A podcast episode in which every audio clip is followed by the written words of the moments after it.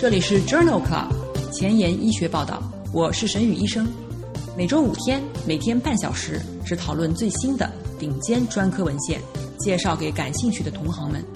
Journal Club 是双周刊，分十个专科话题。这一周五天分别是心脏科、呼吸科、消化科、神经科和内分泌科。别忘了关注公众号，订阅我们的节目哦。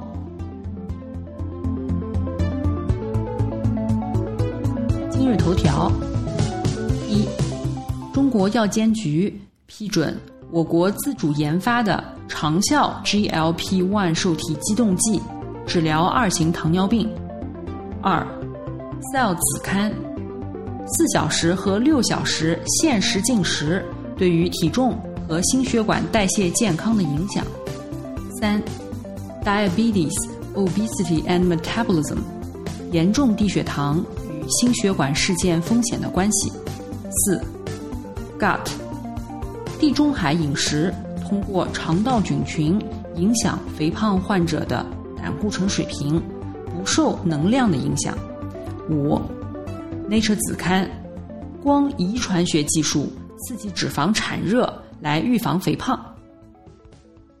这里是 Journal Club 前沿医学报道，内分泌代谢星期五，Endocrinology Friday。我是主播沈宇医生，精彩即将开始，不要走开哦。今天的新药研发，我们来聊一聊聚乙二醇洛塞纳肽注射液。聚乙二醇洛塞纳肽注射液，也就是 PEX 幺六八，是一种新型的我国自主研发的长效胰高血糖素样肽一受体激动剂，也就是 GLP-1 受体激动剂，可以促进葡萄糖依赖的胰岛素分泌，配合饮食控制和运动，单药或是与二甲双胍联用。可以用于改善成人二型糖尿病患者的血糖控制情况。二零一九年五月，中国国家药品监督管理局批准了聚乙二醇洛塞纳肽注射液上市，用于治疗二型糖尿病。关于洛塞纳肽治疗二型糖尿病的三 A 和三 B 期研究，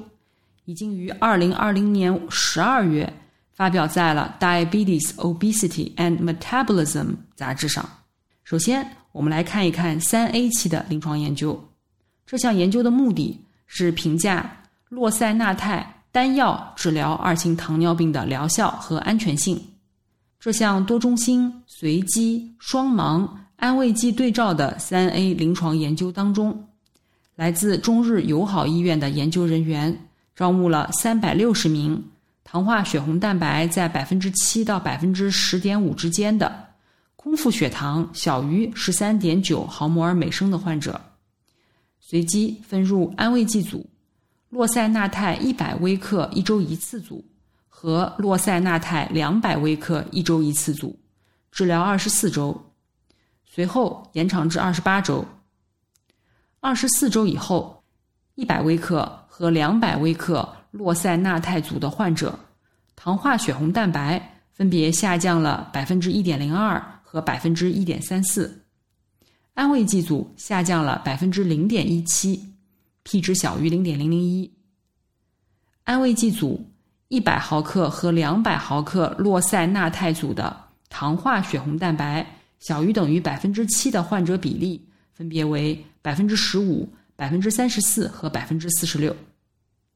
最常见的不良反应是胃肠道的事件，如恶心、呕吐。一百毫克和两百毫克洛塞纳肽组分别有三例和一例患者出现了抗 PEX 幺六八抗体。这项三 A 期的临床研究认为，洛塞纳肽单药治疗可以显著的改善二型糖尿病患者的血糖控制。其安全性类似于其他胰高血糖素样肽一受体激动剂。下面我们再来看看洛塞纳肽的三 B 期临床研究。这项临床研究的目的是比较聚乙二醇洛塞纳肽注射液联合二甲双胍与二甲双胍单药治疗二型糖尿病的疗效。来自上海交通大学医学院的研究人员招募了四十四名二型糖尿病患者，基线糖化血红蛋白为百分之七到百分之十点五，随机分入二甲双胍加安慰剂组、二甲双胍加洛塞纳肽一百微克一周一次组和二甲双胍洛塞纳泰两百微克一周一次组，持续二十四周，随后是二十八周的延长期。在二十四周以后，一百微克和两百微克洛塞纳泰组的患者，糖化血红蛋白分别下降了百分之一点一六和百分之一点一四，二甲双胍组升高了百分之零点三五，P 值小于零点零一，而且一百微克和两百微克洛塞纳泰组的患者当中，糖化血红蛋白小于等于百分之七的比例分别为百分之三十七和百分之四值。显著高于二甲双胍组的百分之十六，胃肠道的反应轻微，低血糖和体重增加的风险没有增加，抗 PEX 幺六八抗体发生率不足百分之二。这项三 B 期的临床实验认为，每周一次皮下注射聚乙二醇洛塞纳肽注射液联合二甲双胍，可以有效、持续、安全的。改善二型糖尿病患者的糖化血红蛋白水平。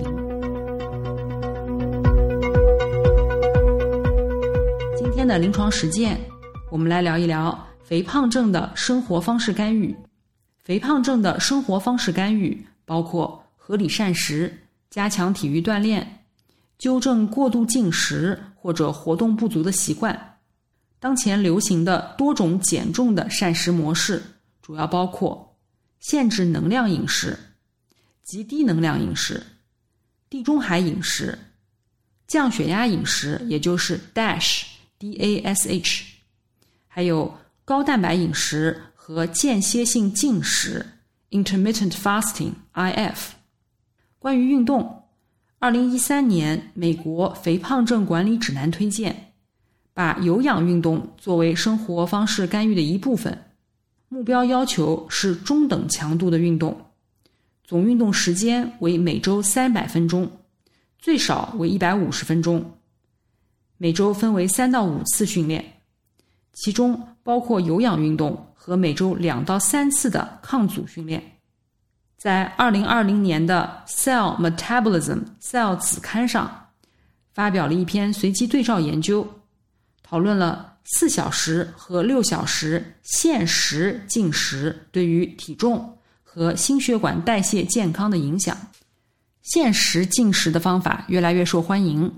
然而很少有研究评估其减重效果。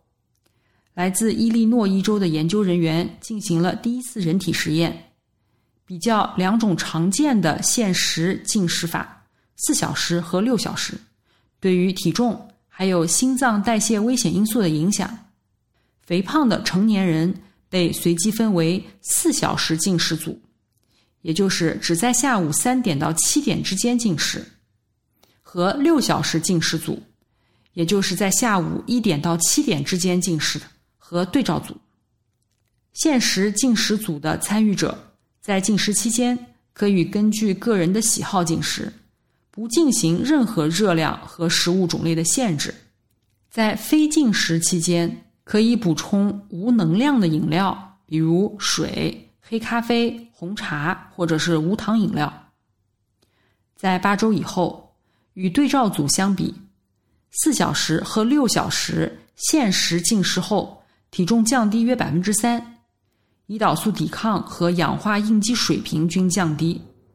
但是血压。甘油三酯、高密度脂蛋白和低密度脂蛋白均没有变化。在不限制热量的情况下，两个限时进食组的能量摄入每天都减少了约五百五十千卡。这项随机对照实验认为，限时进食可以在八周内导致体重的轻微下降，并显示出了减肥的希望，同时可以改善心脏代谢健康。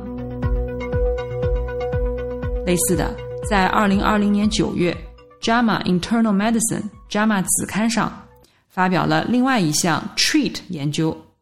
也讨论了限时饮食对于超重或肥胖的男女减肥及其他代谢参数的影响。这项研究的目的是探讨每天八小时限时饮食对减肥和代谢风险指标的影响。研究纳入十八到六十四岁的 BMI 在二十七到四十三公斤每平方米的七十名参与者，被随机分入每日定时三次进餐组和限时进餐组。限时进餐组的参与者。从中午十二点到晚上八点，不计算热量，随意进食，其余时间不摄入能量。研究发现，限时进食组体重显著下降了零点九四公斤，但是定时进餐组体重变化没有统计学意义，两组间的体重差也没有统计学意义。在五十例面对面随访的患者当中。限时进食组的体重下降约一点七公斤，两组之间的能量摄入没有显著差异。这项 TREAT 研究认为，限时进食在减肥方面并不比整日进食更有效。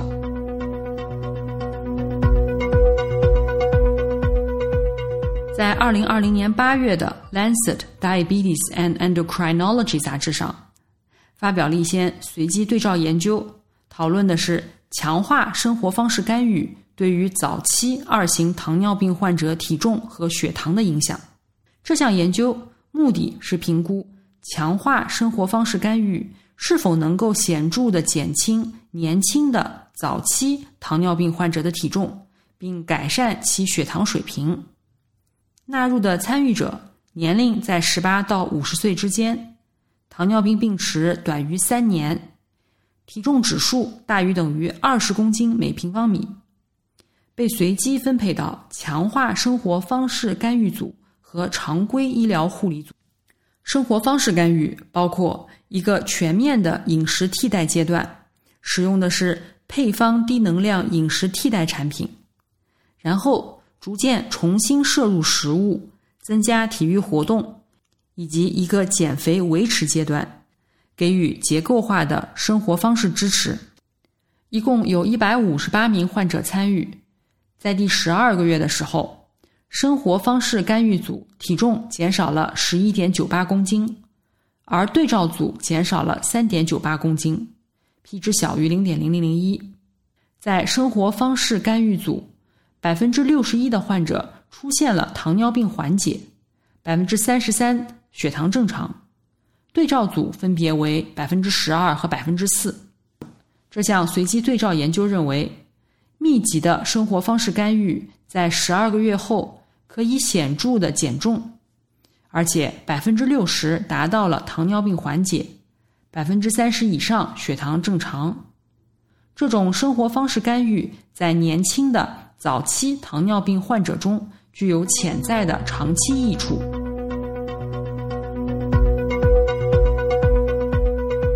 二零二零年十二月份的《Diabetes, Obesity and Metabolism》杂志上，发表了一项 Pounds Lost 研究。研究旨在评价瘦体重，也就是 Lean Body Mass（LBM）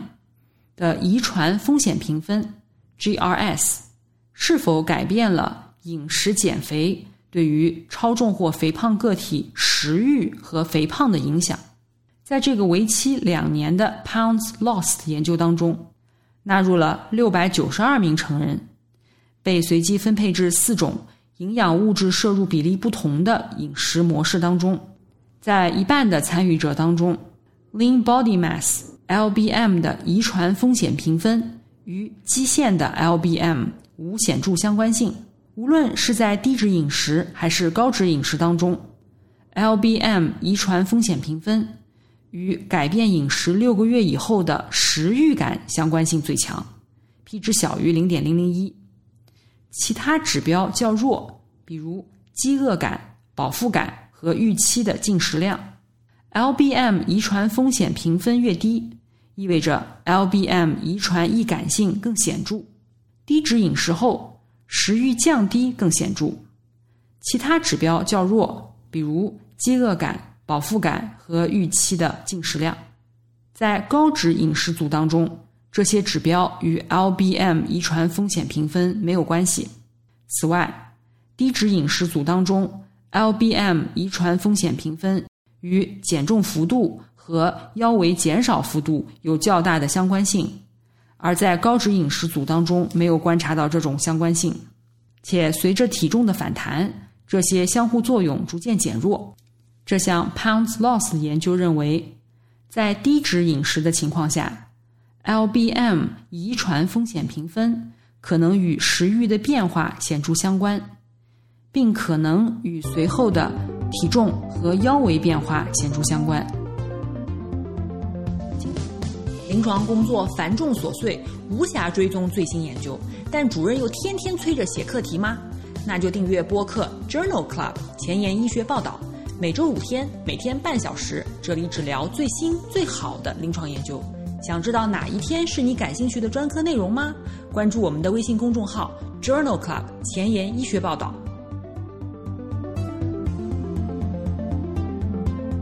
今天临床实践的第二部分，我们来聊一聊二型糖尿病的心血管并发症。二型糖尿病是心血管疾病的独立危险因素。使心血管疾病的发生风险增加两到四倍。同时，二型糖尿病被认为是冠心病的等危征。无冠心病史的糖尿病患者在十年内初次发生心梗的危险大于百分之二十。已经患有心梗的糖尿病患者，未来再发心梗的危险超过百分之四十。严格控制血糖、血压、血脂、体重等综合治疗。是改善心脑血管病变的重要措施。Diabetes, Obesity and Metabolism 杂志二零二一年一月刊上发表了一篇 Discover 研究，讨论了二型糖尿病患者综合心血管危险因素控制的全球模式。Discover 研究是一项国际观察性队列研究，研究对象。为开始二线降糖治疗的二型糖尿病患者，基线时对于符合条件的患者，也就是具有风险因素的患者，进行了风险因素管理。研究纳入三十四个国家一万四千名二型糖尿病患者，平均年龄五十七岁，病程四点二年，在合并冠心病的百分之十一点八的患者当中，降压药处方率。百分之六十七，他汀类处方率百分之四十三，ACEI ARB 的处方率百分之五十五，阿司匹林处方率百分之五十三，不吸烟占到百分之八十四，只有百分之二十一的患者接受了最佳的风险因素管理，而且国家间的差异较大，从百分之十到百分之四十四不等。甚至在调整了患者和地域差异之后也是如此。这项 Discover 研究认为，在全球范围内，大多数的患者并没有实现对冠心病危险因素的综合控制。为了改善长期预后，需要更好的策略来持续实施综合心血管危险因素的控制。同样是在 Diabetes, Obesity and Metabolism 杂志的。二零二零年十二月刊上发表了一篇 Devote 研究。Devote 研究旨在探讨严重低血糖的风险是否与心血管事件的风险增加相关。根据患者低血糖风险评分，分为四个四分位组。严重低血糖评分最高的四分位组的患者，发生主要不良心血管事件和全因死亡率是最高的。在高风险的四分位数患者当中，德谷胰岛素和肝经胰岛素相比，严重低血糖的风险比值为零点五六，主要不良心血管事件的风险比值为零点七六，全因死亡率的风险比值为零点七七。这项 Devote 研究认为，风险评分表明，严重低血糖的高风险。与主要不良心血管事件的高发生率和全因死亡率相关。高危组中，接受德谷胰岛素治疗的患者，主要不良心血管事件的发生率较低。这些观察性的结果支持低血糖是心血管事件的危险因素的假设。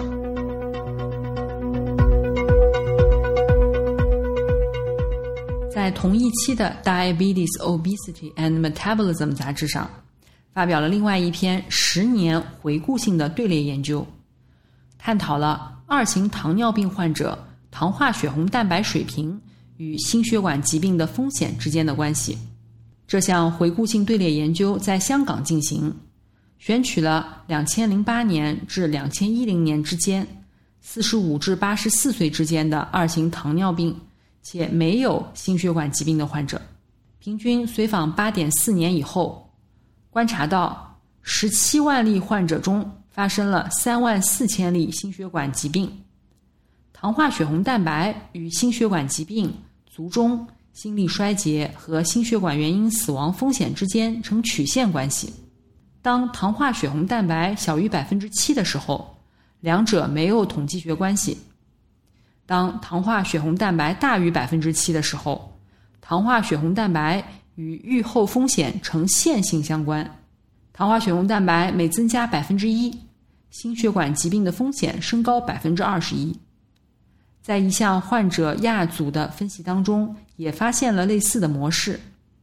但是糖化血红蛋白在年轻患者中的作用比在老年患者当中更明显。这项十年回顾性队列研究认为，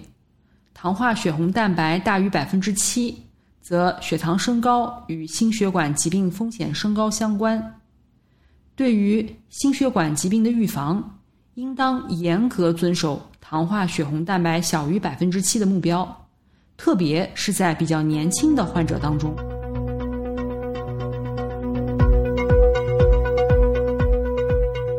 最后一篇文章，我们来看一看二零二零年六月发表在《Diabetes Care》上面的一篇前瞻性开放标签的临床研究，讨论了低能量饮食或者是运动对于二型糖尿病工作年龄成人心血管功能的影响。研究旨在确定，二型糖尿病合并亚临床心血管功能障碍的患者是否能够通过低能量膳食或者是运动改善这一情况。研究纳入了无症状的年轻的二型糖尿病患者，接受为期十二周的干预，分为常规护理组、有氧运动训练组和低能量饮食组。每日只摄入八百一十千卡的热量。八十七例二型糖尿病患者在基线状态时，心脏超声存在着舒张功能障碍。低能量饮食组减轻了十三公斤的体重，改善了血压、血糖、左室体积容积和主动脉僵硬度。有氧运动组几乎没有减重，但是运动能力提高了。左室峰值早期舒张应变率增加了。这项随机开放标签临床研究认为，在无症状的二型糖尿病患者当中，运动训练可以改善左心室的舒张功能，低能量饮食对于减重、左室重塑和主动脉硬化有好处，但是不能够改善舒张功能。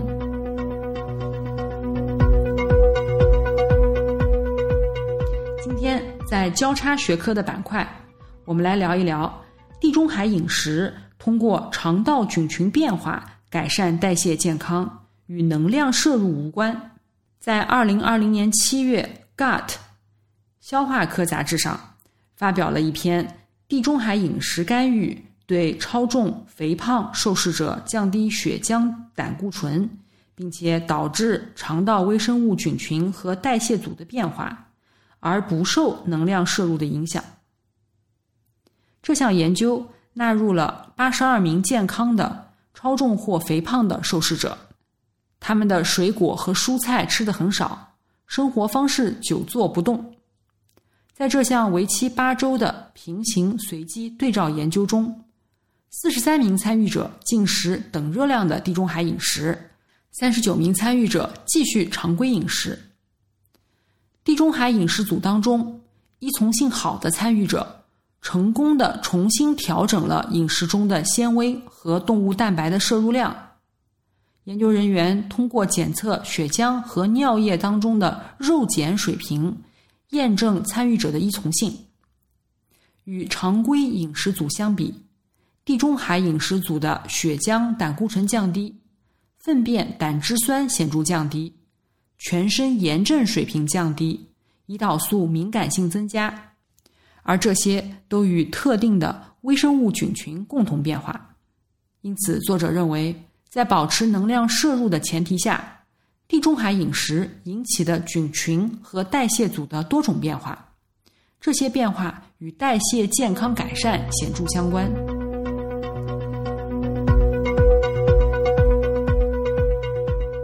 今天的医学前沿，我们来聊一聊光遗传学技术。刺激脂肪产热来预防肥胖。这篇基础研究发表在二零二零年四月的《Nature Communication》Nature 子刊上。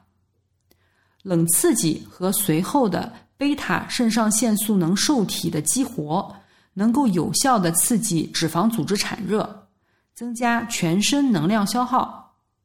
然而，贝塔三肾上腺素能受体的全身性激活。不可避免的会使血压升高，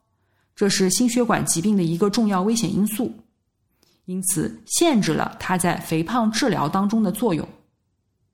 为了在没有外界刺激的情况下，严格的时空控制下激活脂肪产热，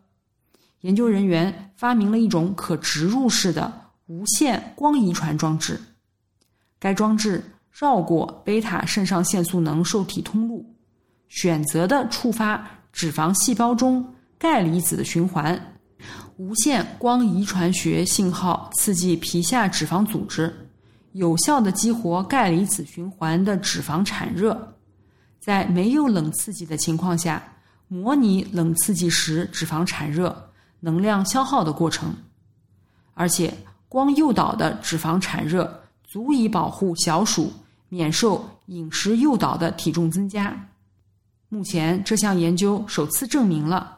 通过激活非典型产热作用可以预防肥胖。周末愉快！因为你的分享，已经有越来越多的医务工作者了解关注我们了。如果喜欢我们的节目，不用给我点赞，现在就去分享吧。下周精彩继续，周一是免疫科专题，不见不散。